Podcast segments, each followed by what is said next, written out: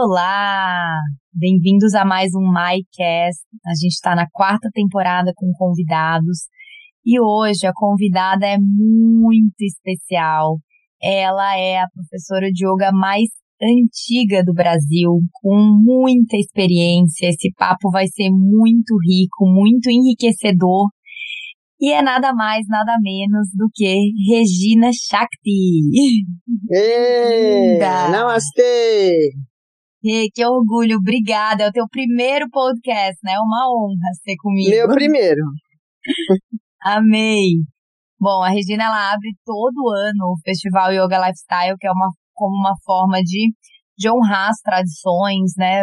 É, honrando uma professora mais antiga, honrando quem abriu os caminhos para a gente estar tá no yoga hoje da forma que a gente está.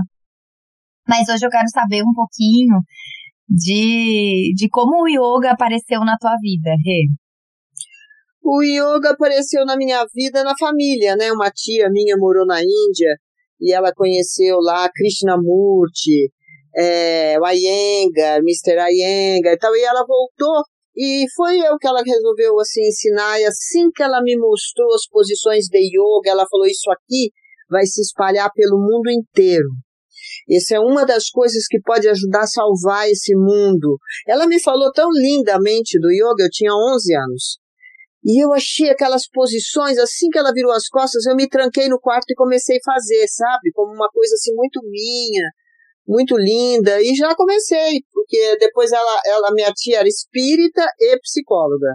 E ela tinha uma turma na, na, na casa dela, que ela fazia a garagem dela lá no fundo, virou uma sala de yoga e ela fiz uma aula com ela. No dia seguinte, ela teve compromisso e falou: Olha, você vai lá, recebe as pessoas, fala para tirar o sapato, para entrar na sala, mostra onde é a toalete, oferece chá.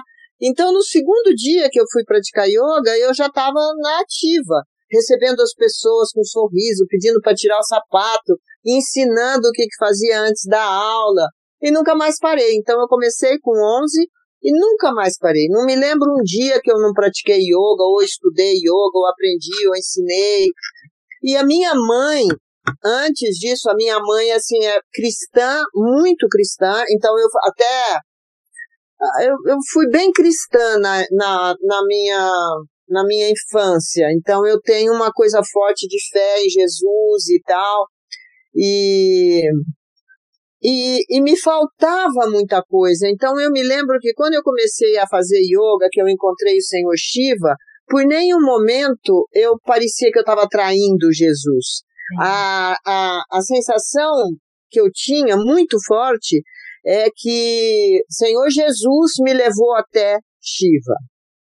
Uhum. Então era para mim era muito claro. E depois interessante porque um, um, muitos anos depois eu fui para a Índia, fui na Caxemira e lá na Caxemira tem um templo que diz aonde, aonde Senhor Shiva pessoalmente ensinou yoga para Jesus.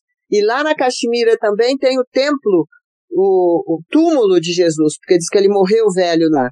Ele é muito famoso lá numa área da Caxemira, né? É. Então eu desde criança estou envolvida com histórias, com a vida, com filosofias. Eu nunca parei. Engraçado falar isso, porque eu me identifico muito. Eu estudei em escola católica ah. a vida inteira. Ah. E, mas a minha mãe, a minha mãe, ela sempre foi muito assim, aquela católica. A minha avó era muito católica, mas a minha mãe era aquela, eu acho que é o típico brasileiro. Vai ali, vai aqui, vai na benzedeira, é. na outra, né? Vai na Milhac Lebúzios.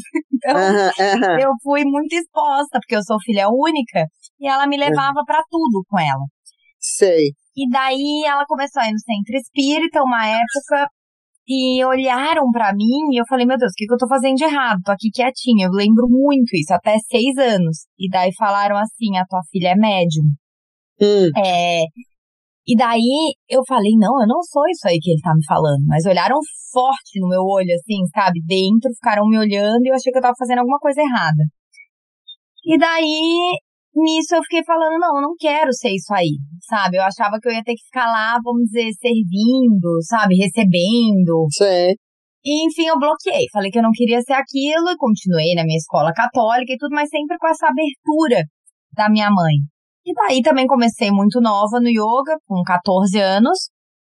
E é, eu também não me sentia, por exemplo, cantando pra Shiva, traindo Jesus. Eu sou muito devota de Maria, eu sou devota da medalha milagrosa. E eu falo, meu altar tem Maria, tem Hanuman, tem Ganesha.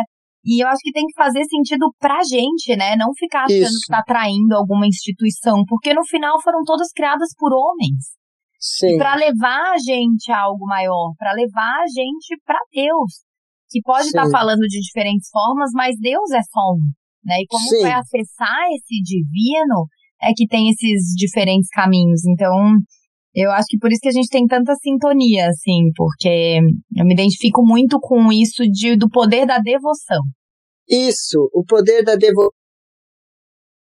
Né? E agora, agora para mim é muito claro a posição institucional de cada um. Por exemplo, o senhor Shiva, é, eu assisto seriados, né? Já te falei, seriados Já. produzidos em Bollywood, que são feitos por grandes, grandes doutores de, da, de filosofia indiano e tal, formados em Harvard, em Oxford. É gente finíssima que escreve esses seriados. E assistindo um que fala sobre a vida do planeta Saturno, é, eu entendi muito do Senhor Shiva. Senhor Shiva é o Deus desse planeta aqui, é o Deus da matéria. Então tem uma hora nesse, nessa história indiana que o Senhor Shiva estava tentando fazer um ser divino maravilhoso, mas um ser assim que nunca foi feito. E aí, quando Shani, Saturno, passou, ele falou: O que, que você acha? Você acha porque os seres, os devas, queriam que fossem seres divinos, e os asuras queriam que fossem seres demoníacos. Então, o senhor Shiva perguntou para Saturno: o que, que você acha? Que os seres humanos devem ter natureza divina ou demoníaca? E aí Saturno pensou um pouco e falou: por que você não cria um ser que possa ter livre-arbítrio? E, e, e, então a gente tem esse livre-arbítrio, né? E eu pude, entendi, pude entender que se as pessoas querem ser, se elas têm uma tendência má, se elas querem ser más, elas podem ser. Difícil para a gente entender isso, porque a gente foi criada cristão, se der um tapa na cara, você dá o outro lado, né? Uhum. E depois o indiano já não é nada disso, senhor Shiva, e, e, e essa história de, de, de você não rebater uma agressão, né? É. Então, então é, eu pude entender o senhor Shiva como definitivamente o patrono do yoga e que trouxe o yoga para nos ajudar a vencer as ilusões, nos ajudar a viver nessa ilusão, nesse mundo que é sofredor também, né? E, o yoga é uma coisa divina aqui nessa loucura. Eu pude uhum. entender isso e, e, e fui chegando na coisa de Bhakti, de Bhakti, e a história com Krishna, que é outro sistema planetário. É outro sistema planetário. Então, Krishna não interfere aqui. Aqui é a jurisdição do Senhor Shiva. E eu não entendia muito bem isso, então ficava tudo solto. Hoje eu entendo o que, que é do plano material, o que, que é de, de outra dimensão. E a minha grande, grande devoção atual é com Chaitanya Mahaprabhu que é o senhor Mahaprabhu, que veio há 500 anos atrás, e olha como faz sentido. Quando eu rezava o Pai Nosso, que rezava todo dia, Pai Nosso que está no céu, santificado seja o vosso nome. Eu falava, mãe, que nome é esse? Como é que eu vou santificar o nome de Deus? Como é que é? Porque Jesus, então, não é Deus, né? Porque ele está falando, santificado seja o vosso nome. A minha mãe falava, é, mas ela não gostava muito dessas perguntas, porque ela também não alcançava muito, né? Então uhum. eu falava, como é que é o nome? Ela não sabia. E eu tinha sempre essa necessidade. Eu queria saber quem que é que Jesus está falando. De quem que é. Então essa resposta eu tive há uns 40 anos atrás, quando eu encontrei o meu guru na Índia, que me apresentou Mahaprabhu, que então Mahaprabhu ele veio há 500 anos atrás e trouxe o nome de Krishna. E Krishna se manifesta no nome dele que me fez muito sentido, santificado seja o vosso nome. Aí tudo começou a fazer muito sentido e eu nunca me sentia plena, completa, satisfeita com as explicações e sempre fui uma buscadora profunda. Eu preciso sentir no meu coração. Eu não preciso muito entender, mas eu preciso sentir, sabe? Eu não sou uma pessoa com sede intelectual, mas algumas coisas sim. E, e aí me completou. Então eu cons considero assim que eu vivo uma plenitude espiritual, eu vivo uma plenitude, porque eu vivo sozinha e eu não tenho nenhuma necessidade de. Né, não tenho necessidades, eu tenho uma coisa que eu busco pela adoração pelo Senhor Shiva, né? O Senhor Shiva, ele é o Senhor de tudo material, mas ele é desapegado e ele é autossatisfeito. Então eu acho lindo, nossa, uma pessoa desapegada, autossatisfeita, e com essas histórias de Krishna que eu li, que eu leio, Srimad Bhagavata e tudo isso, isso vai me dando um preenchimento muito grande, sabe? De entender que um yogi, um yogi que não consegue as coisas materiais que ele quer, é ter alguma coisa errada, porque o yogi, já que ele tem uma mente mais clara, um emocional mais equilibrado, ele deveria conseguir qualquer coisa que queira, Uhum. Mas só que o yogi realizado não quer nada, né? Não é nada material que ele quer. Sim, ele quer é, é, as, são as realizações internas, né? Que lindo. E um dia eu estava explicando para uma aluna também, que ela estava perguntando, mas como, né? Shiva, o destruidor, como é que ele é o criador do yoga? E eu expliquei da forma que o yoga ele vem para destruir muito, destrói o corpo doente trocando por um saudável, para a gente ter tempo para todos os nossos dados, todos os karmas passados, todos os débitos karmas, porque a gente veio de outra vida, a gente tem que ter saúde para vencer e para pagar esses karmas. Ele Isso. destrói a preguiça, que é, né, destrói a vidya, destrói a ignorância de quem a gente é. Então. As ilusões a gente tem que destruir, né? A gente fica com essa ideia que só construir, construir, construir, nem a natureza está sendo só construída. A formiguinha vai lá, constrói o ninho dela, vem uma chuva, destrói. E ela vai lá e constrói de novo. Então, aqui nesse mundo, né, material, ainda mais nessa era que a gente está, né, de Kali Yuga, tem que muita coisa ser destruída mesmo. E a gente não pode Sim. ficar nessa mansidão também de só dar outra face. Né? O que eu gosto das escrituras é que, é que traz muito isso, de que levanta-te e luta, Arjuna, né? Vai, levanta, bora! Exatamente. Fazer, vai ficar aí só meditando, vai ficar aí só, né? Nem é, e destruir também, destruir os conceitos, né? Que a gente quer amarrar a égua aqui, a gente sabe que a gente vai morrer, mas vive como se não fosse. Então, o yoga é um instrumento absolutamente divino, né? Para nos colocar num silêncio profundo, porque eu sinto muita necessidade de silêncio. Eu li no Bhagavad Gita que numa certa hora do yoga você deveria assim, se isolar e fazer um silêncio muito profundo, porque tem coisas que você tem que achar lá dentro de você mesmo. E então eu fiz isso, né? Eu quis muito conscientemente viver, construir, viver num ashram, porque um ashram é tudo é divino, né? Não tem nada mundano aqui. Eu quis me afastar mesmo e eu já estou afastada há mais de 20 anos aqui. E, e agora sim, eu acho que a, a minha relação com o yoga ela é plenamente satisfatória e alegre e ao mesmo tempo solitária. É, muito. Mas que bom que a gente tem a internet para ter tuas mensagens, porque eu te vejo como uma grande comunicadora. Eu acho que o teu Dharma aqui, a tua missão é falar da forma que só tu pode falar, com a tua alegria, coisas que pessoas não iam ouvir, talvez de alguém muito sério, muito recluso, por mais que tu tenha essa necessidade de reclusão, que eu vejo que eu também tenho, principalmente talvez até por falar demais, depois eu preciso assim, silêncio é. total, não quero falar é. com ninguém, ligo o celular, quero só ficar meditando.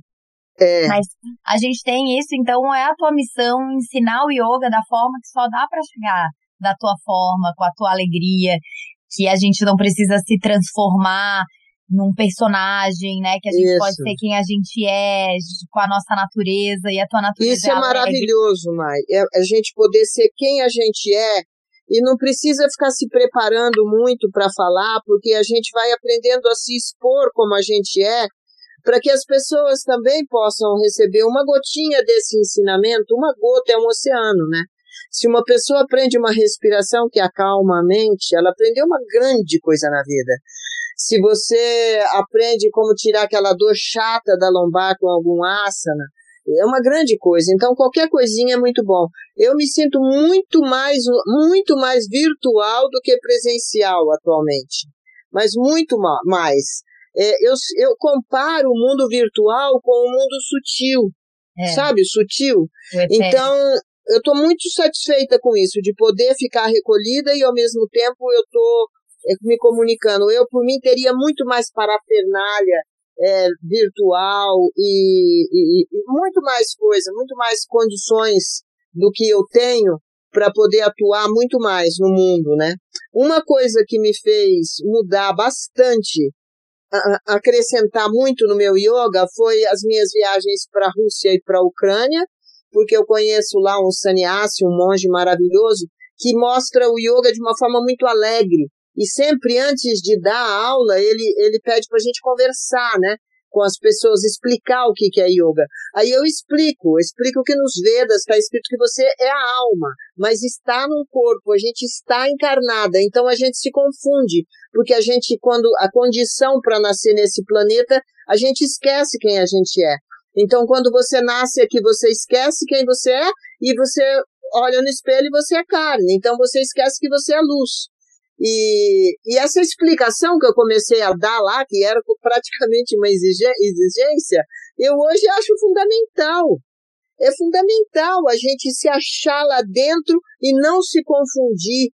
Porque senão, se a gente pensar que a gente é, se você pensar que você é a Mai que você vê no espelho, eu sou a Regina Shakti, qual o futuro que a gente tem?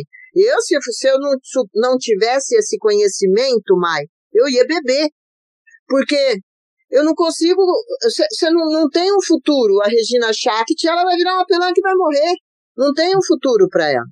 Então eu tenho que tornar o meu corpo sagrado enquanto eu estiver nesse corpo, mas já ir desapegando total é, é um trabalho difícil, né? É um trabalho é. árduo que nós temos que ajudar uns aos outros.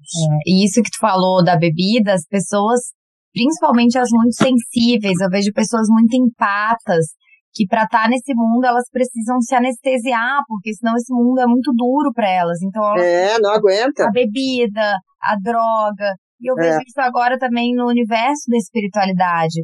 Tudo bem, eu, uhum. eu não sou uma crítica da plan de plantas de poder, mas eu acho uhum. que tá virando quase uma modinha e pessoas que não estão na sua jornada espiritual, que só buscam atalhos, sabe?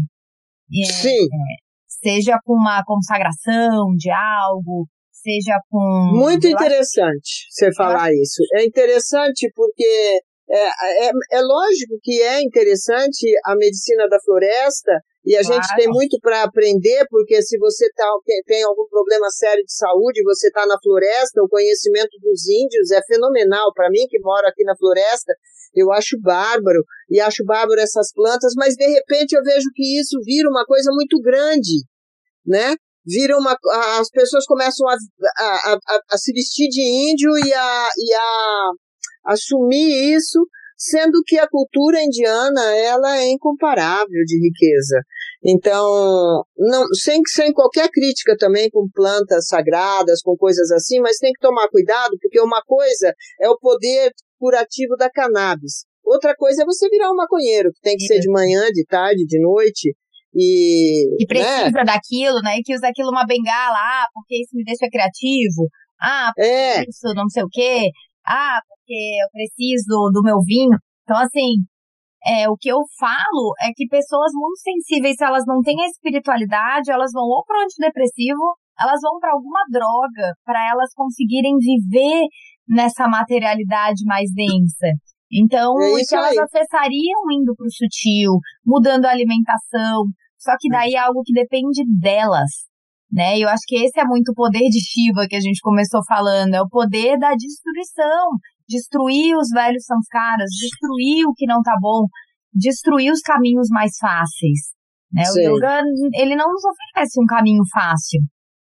É, a, a, você é vê, né, como é importante a gente falar, de repente tem alguém nos ouvindo que se atenta para a espiritualidade, né? Porque sem a espiritualidade, como é que vai ser? Não tem como ser.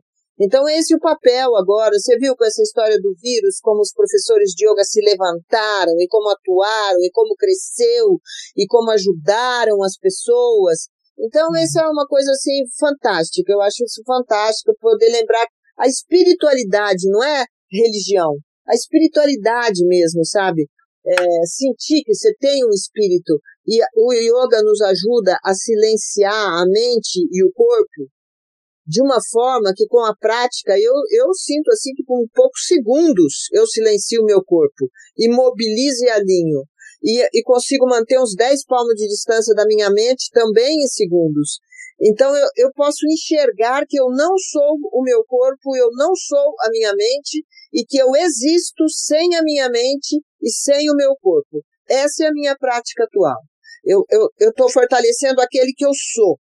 Não é nem o corpo e nem a mente. Assim eu estou. Não é que ah, não, não tem mais nada a ver comigo. Tem a ver comigo. Eu estou assim, né? Assim que eu estou, eu tenho que me virar com isso. Mas eu consigo sentir quem que eu sou. E essa essa vivência, eu acho que só vem com o tempo mesmo, sabe? Ah, só é. vem com o tempo. A maturidade, né, da compreensão, é. assim, da prática. E tem muita é. gente que me pergunta no curso de formação depois que acaba, ah, mas será que eu já posso começar a dar aula? Eu falo, é que é constante. Quando tu tá falando ali algo que o aluno que ouvir, tu vai se tornar um canal também para falar. Então, tu vai ser a primeira pessoa a falar o que tu tem que ouvir. Muitas coisas que tu vai falar em aula é para ti, né? É pra ti Isso. mesmo. Então. Isso. É, isso que você falou é maravilhoso, porque eu sinto isso é engraçado, né? Porque a gente está conversando aqui e, e, e, se identificando, e tem pessoas que fazem aula comigo e com você e se identificam com as duas. E, ah, na verdade, a, a, minha prática espiritual, meu sadhana, se resume muito em estar pronta para ser um canal de alta frequência. Então, a minha prática de manhã, de acordar, bater minha cama, abrir a janela, é, botar música, tomar banho, botar aromas, fazer uma prática de yoga, ir nos templos, apanhar as flores que estão maravilhosas, enfeitar tudo, arrumar, tudo isso leva assim umas duas, três horas para eu fazer tudo isso. E aí eu sento na frente, eu sinto, eu sento para fazer a live, eu não faço a menor ideia do que eu vou falar, mas eu sei que eu estou um ótimo canal. Eu tô inteiro, né? É isso, porque eu fui falar para uma aluna bem virginiana, assim, até vou mudar algumas coisas no curso de formação agora, mais estruturada, que tem gente que precisa disso, mas eu falei para ela, ah, eu tô te ensinando todas as ferramentas e como constrói uma aula para tu contar a tua. E vão ter alunos muito diferentes, então eu não acredito muito numa prática igual para todo mundo. Sim. É, eu nunca planejei uma aula. Eu chego, olho a turma, respiro, fico uns três minutos em silêncio e recebo o que, que eu tenho que dar naquele dia. E, e, é aquilo, aquilo que aquela pessoa falou, que você era médium. É, pode ser, né? São palavras. É, mas só que agora já não é assim, da, do preto velho, do, do, do, do, do espírito tal. É um canal de alta frequência, um canal do yoga, é. né? Dos mestres ancestrais do yoga, do Parampará. Eu sinto assim que ter o meu guru, ter, ter conhecido um devoto puro de Krishna, ter visto uma pessoa autorrealizada, é a coisa mais poderosa para mim no momento. Eu vi uma, vi duas pessoas autorrealizadas, totalmente autorrealizadas, que bateram o olho em mim e aquele foi o maior encontro da minha vida. Isso me sustenta, sabe? Isso me sustenta e muitas vezes eu vejo que, que eu falo alguma coisa que toca profundamente alguém, é que eles falaram por meu intermédio, então eu sou totalmente aberta para eles. Eu, o que eu recebi deles é maravilhoso, então eu sou totalmente, meu corpo é aberto para eles. Não sou aberto para qualquer um que quiser usar, mas a gente tem essa, esse compromisso, né, de não dá para a gente estar tá, assim assistindo uns programas de televisão falando e de repente a gente sai dali e já já entra na num assunto que toca as pessoas, né? Como é importante essa limpeza. Os yamas e os niyamas, no fim, eles são fundamentais, né? Para alimentar a limpeza, alimentar a pureza, alimentar a satisfação interna, o santosh, é, se sentir manso internamente, nem pensar em mentir. Essa coisa toda, é, ela é muito fundamental. É, é, eu vejo que isso tinha que ter nas escolas. Isso realmente é ajudar as pessoas. Isso realmente é caridade. Você podia estar tá, ficar na sua, ah, eu já sei, eu posso dominar a mente dos outros, porque se eu domino a minha, eu domino a dos outros. Podia tirar uma vantagem incrível dessa prática, mas a gente tem que lembrar que a felicidade vem da bondade. E não tem uma bondade maior do que olhar com amor para a pessoa, para o próximo, né?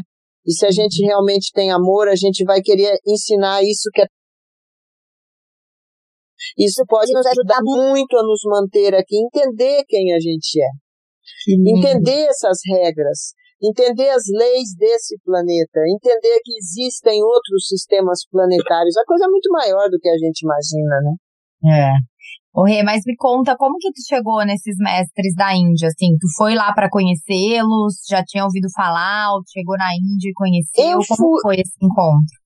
Eu fui morar nos Estados Unidos, e nos Estados Unidos tem meio uma coisa assim, não adianta você fazer altos asanas, enfiar o pé por uma orelha, tirar pela outra e ficar, e ficar parada de mão no dedo indicador. Não, não, ninguém vai te dar muito valor para isso. Eles querem saber que linhagem que é a sua, qual que é o seu conceito existencial, né? aonde eu estava, pelo menos ali no Oregon. E aí eu. Aqui é bem diferente. em Miami. É. É diferente. Né? Então eu tinha umas pessoas muito interessantes, mas muito interessantes, vivendo ali numa comunidade, e eles tinham esse, esse guru. E eu comecei a ir nas reuniões e comecei a entender como as pessoas se conectam por causa de conceitos que elas têm na existência. Por exemplo, eh, lá eu entendi que materialista é aquele que pensa que é o corpo e espiritualista é aquele que pensa que é o espírito. E a gente, eu tinha uma ideia que materialista é aquele que quer ficar rico, tem a ver com riqueza. Mas tem materialistas os materialistas, ele pensa que ele é o corpo. Então ele não está nem aí. Ele vai morrer, vai acabar, e ele não tem, não tem, você não consegue convencê-lo da lei do karma e nada, ele é materialista. E o espiritualista, ele acredita que ele é o espírito. Eu comecei a achar muito interessante. E aí eu comecei a ver que eles todos reverenciavam esse guru. E como lá nos Estados Unidos eu falei, bom, eu tenho que ter um guru, senão eu não vou fazer sucesso aqui. Aí eu perguntei para um grande amigo meu, falei, qual é o melhor guru que existe no mundo? Porque eu nunca quis ter guru antes. Eu não nego, você, tá brincando, que você tem um guru, ele vai, eu tenho que perguntar tudo para ele, eu sempre fui uma pessoa tão livre, eu não queria de jeito nenhum ter guru. Então ele falou, olha, o guru que tem, é, ele mora numa cidade que não tem nem no mapa na Índia. Ele não sai de lá e falou, falou, falou, foi me dando uma vontade de conhecer, foi me dando uma vontade de conhecer. E aí eu fui. Eu cheguei lá e realmente eu estava imaginando assim um diploma, sabe? Alguém para falar, eu tenho um guru agora. Mas é. aquilo mexeu de um jeito comigo. Quando ele veio vindo pro meu lado, é como se eu nunca tivesse visto o sol. Era uma coisa muito grande. Era uma coisa muito como uma montanha, sol, tudo tivesse vida, começasse a vir pra, na minha direção. E aquilo mudou totalmente tudo, né? Então, e faz parte, né, dessa cultura indiana, o parampará, você ter conhecimento de uma pessoa mais velha, ter reverência, você servir a pessoa com a qual você quer aprender, então você começa a ficar perto. Uhum. Porque a associação é que vai fazer a gente aprender, né? Diz que tem uma história assim. Você quer saber como é que é um bêbado? Então você estuda sobre o bêbado, faz entrevista com as pessoas para perguntar como é um bêbado, faz doutorado sobre como se comporta um bêbado, e, ou você vai até a esquina e fica 15 minutos com o bêbado. Então, se associar com as pessoas que estão verdadeiramente vivendo o yoga é uma coisa que faz a gente mais evoluir. E se, se aproximar das pessoas. Eu gosto de sair daqui, às vezes, e visitar um irmão espiritual meu, aonde que ele está, se está na Tailândia, se está na Índia, se está na Rússia. Eu gosto de saber onde é que eles estão e fico ali servindo eles. Fazendo comida, limpando a casa, fico perto. Eu faço muito isso. Que lindo. Para aprender. Mas daí como foi com esse teu guru? Tu ficou lá na Índia, ficou quanto tempo? Fiquei, fiquei três meses e fui 18 vezes. Cada vez eu ficava no mínimo um mês. Muito lindo. É que eu acho que a gente também já passou por uma linhagem em comum que é, tem essa coisa assim muito de seita, né? E daí a gente acaba criando uma versão e fala, eu não quero ter guru. E eu tô nesse momento atual. Eu falo, meu guru é, são os meus alunos, são as pessoas que eu conheço. Eu já tive muita vontade, eu já tive quase culpa, assim, é isso aí que tu viveu, mas não pelo ego, não pelos outros, mas meu Deus, qual é a minha linhagem? Ai, eu não tenho um mestre. Mas é, eu tenho uma linhagem, né? O Hatha Yoga tem toda uma linhagem. Tem Todos toda os professores que eu aprendi, hoje em dia dou formação de Hatha Yoga, é, Aham. continuo estudando. Eu só não tenho essa questão desse guru de ter uma fotinho, de acender uma vela, de fazer devoção pro guru. Isso eu não tenho. E por enquanto é uma coisa que tá bem resolvida, mas que já foi bem assim. Já teve os dois lados. Nossa, não quero um guru, não quero nunca mais, vamos dizer, ter um mestre. E outro lado, um lado que queria ter e ficava se culpando. E nossa, será que eu realmente estou vivendo yoga sem ter isso? Então, É uma, eu acho que o yoga, eu ele é, encontrar, vou encontrar. é, a prática do yoga, ele já é um guru em si, porque ele te ajuda a te autocontrolar, a te conhecer, te aperfeiçoar. Já é uma coisa fantástica. Diz que uma pessoa realizada em yoga é o preferido de Krishna, né? Preferido. Porque, porque você já tem uma realização. Porque o grande barato desse mundo é se enamorar e querer servir. Mas quem? Quem que a gente vai se enamorar e querer servir, querer servir? Então eu, na verdade, é o contrário do que você pensa. Eu nunca tinha culpa de não querer ter, de não ter guru, eu não queria de jeito nenhum ter guru, mas encontrei um guru fenomenal, maravilhoso. Maravilhoso, assim. E deve ser horrível você escolher errado o seu super-herói. De repente, o teu guru comete um ato mundano. Acontece muito, né? Hoje, guru está muito embaixo, em baixa, porque as pessoas tomam ali sannyasi muito jovem, depois não se controlam, não, não se controlam. Então, eu tive muita sorte. Eu considero isso uma, realmente uma benção. Eu tive muita sorte. Que Muita sorte de encontrar realmente um guru fidedigno, de uma linhagem de guru, nascido em família de guru, e assim, imaculado. Os livros dele são maravilhosos, de ter entendido tanta coisa, tanta coisa, né? Aquilo tudo que eu tinha aprendido. Quando eu conheci ele, eu já tinha 25 anos de yoga. E, e eu aprendi em um ano muito mais do que nos 25 anos de yoga, quem que eu sou e quais os processos para eu me aperfeiçoar. Então eu fui me interessando muito pela, pelo conceito mesmo, sem entender que eu estava me interessando pelo conceito, mas aquilo tudo vinha preenchendo um vazio que eu tinha a meu É. respeito, entendeu? É, É uma coisa complexa. Yoga é uma coisa que não tem fim, né? Faz parte dos, dos assuntos divinos, que são infinitos, então não tem fim. Por isso que a gente, praticando, a gente não tem grilo de entrar em frente a uma câmera ou na frente de um microfone, nem sei direito o que a pessoa vai perguntar. Porque não é um assunto que tem fim. É um Uhum. assunto realmente divino que, que flui. Sim. Bom, eu digo que a gente, muita gente sente esse vazio, né? E esse vazio nada do material é, é cessa.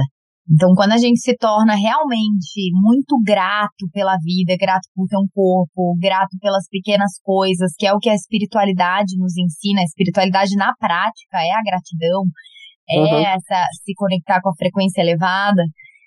É, ao contrário, chegam os problemas que deixariam os outros loucos de cabeça em pé e a gente Uhum. passa por aquilo bem, né? Ao contrário daquelas pessoas que têm tudo no material, mas elas não se sentem felizes, é porque não tem Uhum. a conexão espiritual. E às vezes elas têm até religião, mas elas não sentem o divino nelas. Elas não Uhum. sentem. Enquanto não sentir, é, não vai preencher mesmo e não vai se sentir preenchido. É isso, Mai. É isso. É, quem tem realização, é, de, de alguma forma as pessoas sentem aquela nutrição de quem tem alguma realização. E o que que traz a realização? A prática, a associação. Eu vejo que você tem um faro, você tem um faro muito bom para saber quem é quem não é. É. Né? Porque, e, e você não tem preconceito, eu vejo isso em você, você não tem preconceito. Porque tem umas meninas no yoga que são realmente corpício e ropitia, mas elas são ótimas. Praticam realmente os asanas todo dia. Fazem. Então, sabe, é, tem, tem o valor delas, né? É, tem, Não tem é o yoga que eu tô- caminhos. Hã? Eu gravei com uma pessoa aqui que até falou, que foi a Adriana Camargo, que deu uma aula, e ela falou que o corpo, e para ela, esporte, é uma forma de se conectar com ela, com o espiritual, inclusive. Então, Lógico. assim, cada um tem muitos caminhos. Tem gente que vai ter um êxtase através de completar uma prova de corrida, né? Exatamente. Então, o importante é sentir esse bliss e a gente realmente não julgar. Eu sou uma pessoa que eu convivo com. Inclusive, meu círculo de amigas aqui em Miami, eu tenho as turmas mais variadas é, de tudo, socialmente, economicamente. E eu não faço diferença, porque para mim são seres humanos. Eu falo que eu só separo seres humanos em bons ou ruins. Isso eu realmente corto bem a pessoa quando eu vejo que ela tem má intenção, quando uhum. eu sinto que, que, sabe, fez algo ruim, não que errou ali, fez um errinho uhum. como todos nós fizemos aqui no mundo material, a gente, né, sempre vai errar, mas assim, quando ela, eu vejo que a intenção, que a ídolo, a índole de alguém é ruim, a índole de alguém é interesseira, Daí isso eu realmente faço a separação como o yoga nos ensina, né? Separar os devas dos asuras. Então, é. isso eu separo, mas de resto, somos todos humanos, todos tendo essa experiência aqui. E eu acho que isso é muito enriquecedor, né? Pessoas numa bolha é, de achar que o mundo é só da, de acordo do que aquelas pessoas que elas convivem. Mas é muito é. importante esse poder da associação. Falam que a gente é a média das cinco pessoas que a gente mais convive. Então, se você convive com pessoas que só querem assuntos mundanos, que só falam de bolsa, de sapato, de novela, né? Você vai baixar a sua frequência, você é. vai diminuir intelectualmente, emocionalmente, pessoas ciumentas ou pessoas raivosas, pessoas que estão sempre com problemas nos relacionamentos. É, escolha muito bem realmente com quem se associar, mas se associe pelo coração, né? Não pelo que aquela pessoa pode te dar de benefícios ou o que, que aquela pessoa Sim. vai te dar de status, qualquer coisa do tipo. Sim. Ah, porque não tem uma coisa mais preciosa nesse mundo do que o amor. Então, as pessoas que nos despertam essa coisa boa, nossa, isso é maravilhoso, né? E também é. é. maravilhoso a gente despertar isso nas pessoas. Então, se a gente quer despertar amor nas pessoas, é uma coisa muito rica.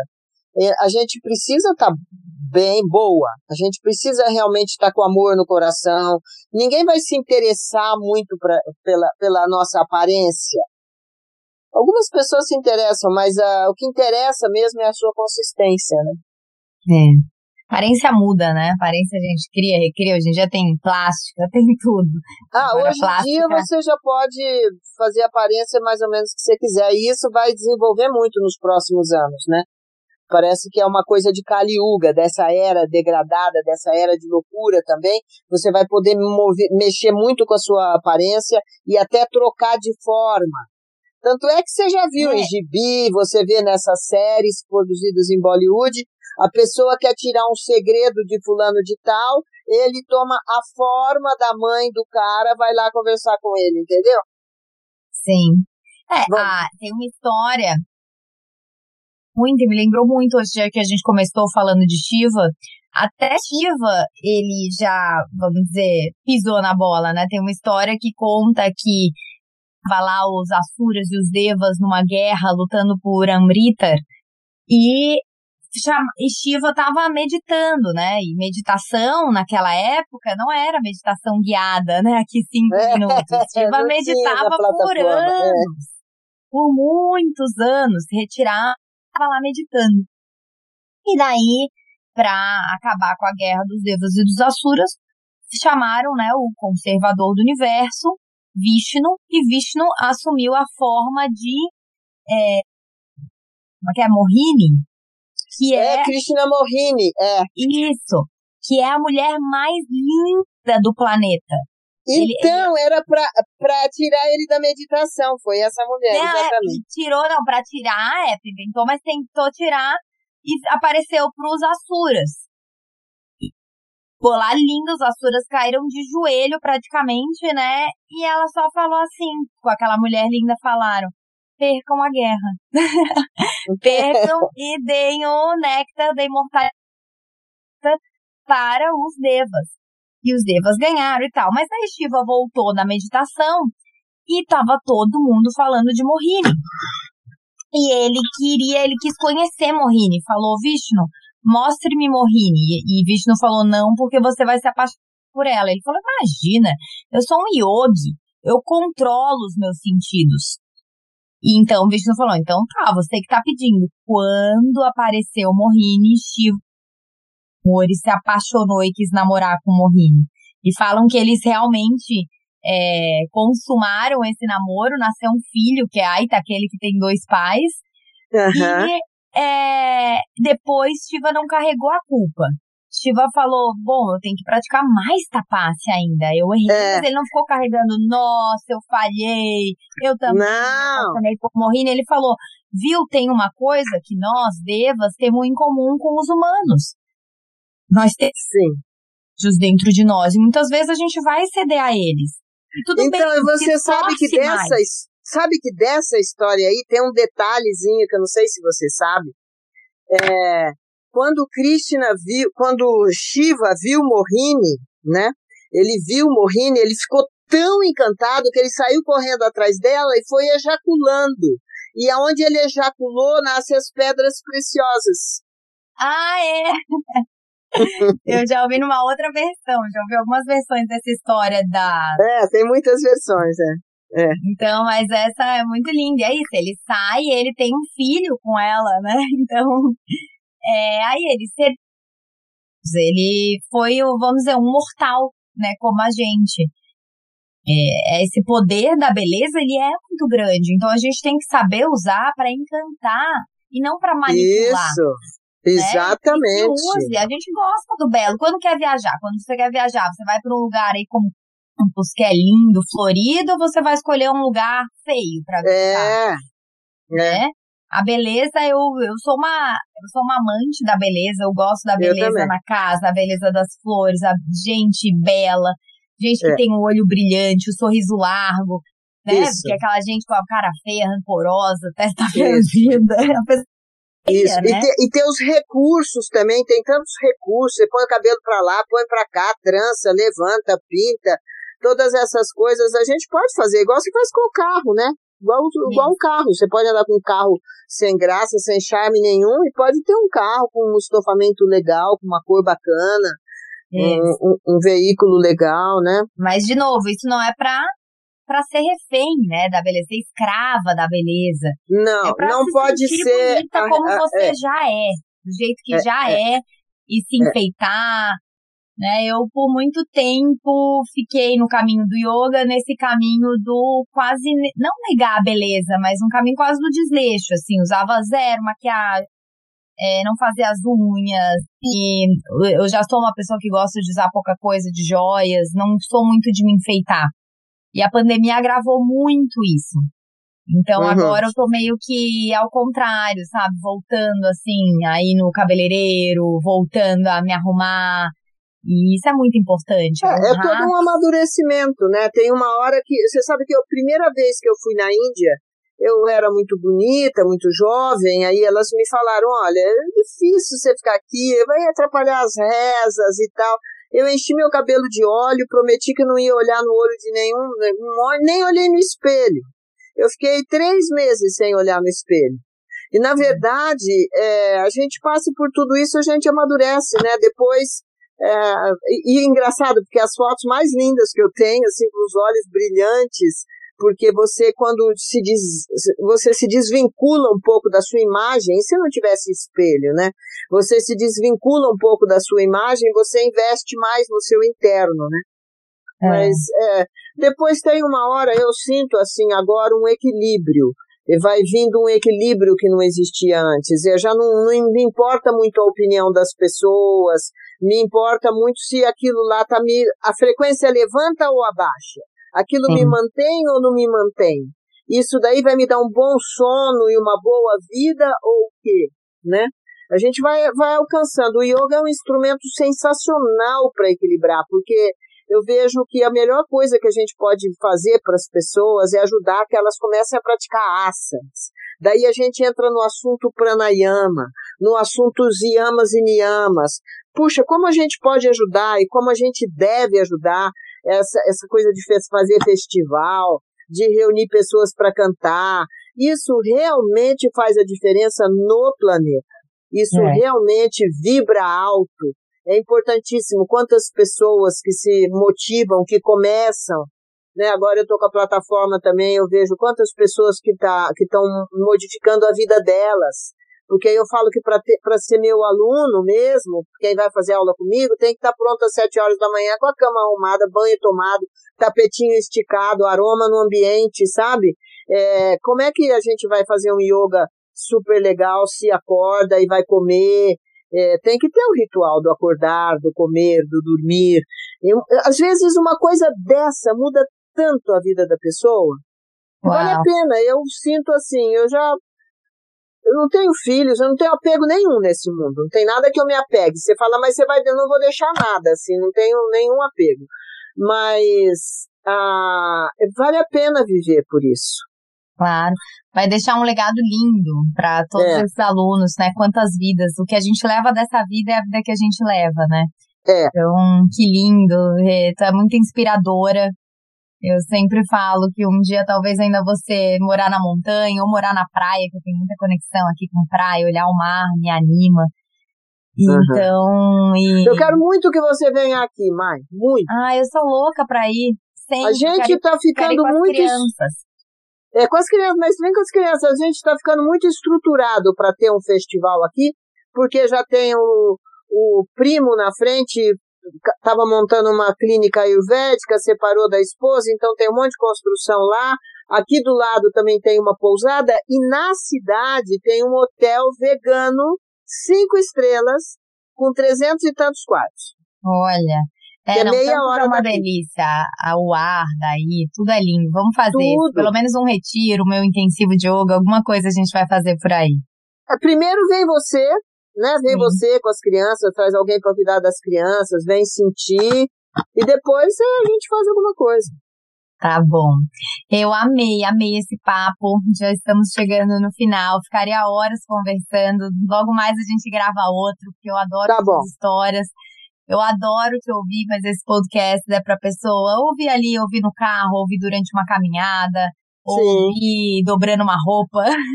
É isso, é isso, é né? isso. Isso, o que a gente puder fazer, o que a gente puder fazer para motivar as pessoas, para interessar as pessoas, para que as pessoas tenham uma visão mais ampla do yoga, né? Esse papo amplia um pouco a visão do yoga, né? Sim. E é isso, como, eu te falo, como tu falou agora, eu acredito completamente nisso. As nossas grandes mudanças na vida estão nas pequenas coisas. Então, é. eu gostaria que, encerrando esse podcast, pessoas pensassem qual uma mudança simples de hábito que elas podem fazer que vai engrandecer muito a vida delas, seja tá sete da manhã de pé com a cama arrumada, o ambiente arrumado, cheiroso, isso vai mudar a vibração, vai mudar tudo. Sim. Ou seja, dormir mais cedo, não ficar olhando o celular antes de dormir, pra, pra acordar com ânimo, né? Porque é. Senão, como é que vai acordar com ânimo sete da manhã se foi dormir meia-noite, se foi dormir é. uma da manhã? É, olhando as coisas mundanas, né? Que eu falo que só vem, um, só vem o desejo, seja, ah, eu queria estar tá lá, ah, eu queria é. viajar, ah, eu queria essa roupa, queria essa bolsa, é. queria esse carro. É. Não, é, não é nada engrandecedor o que o ficar olhando o celular antes de dormir de trás. É. Engrandecedor é a gente acordar e não ter nada pegando, a cabeça está disponível. Né? Você vê, agora a gente vai encerrar esse papo aqui, eu vou tomar um banho, aromatizar meu quarto, praticar uma meditação e dormir. São, aqui são 5 e 20. É. Então, mas é, que bom que a gente conseguiu gravar e que inspirador. Né? Quem não segue a Regina Chakras, vai lá seguir no Instagram. Tem as aulas na plataforma dela também. Ela vai colocar a jornada dos chakras, né, Rê? Vou colocar, quero colocar várias coisas suas na minha plataforma. Minha plataforma é para, não é a minha plataforma que mostra o meu estilo, a minha vida, como é que eu faço. Tem também, tem live comigo toda segunda-feira, tem várias coisas, mas os professores que eu considero assim que são inteiros, que estão de fé, que estão fazendo de verdade um trabalho muito bacana, eu estou mostrando lá de diferentes linhas para que você, para que as pessoas possam se comungar com alguém, porque quando a gente encontra alguém que inspira a gente, a gente encontrou, né? É muito bom encontrar gente que inspira a gente, muito bom mesmo. Bom, que bom. Namastê, honro muito Namastê. teus ensinamentos. Logo mais tô aí no Ashra. Tá bom, querida. Obrigada pelo convite, adorei. Um abraço para todos. Um Namastê. Beijo. Namastê. Beijo.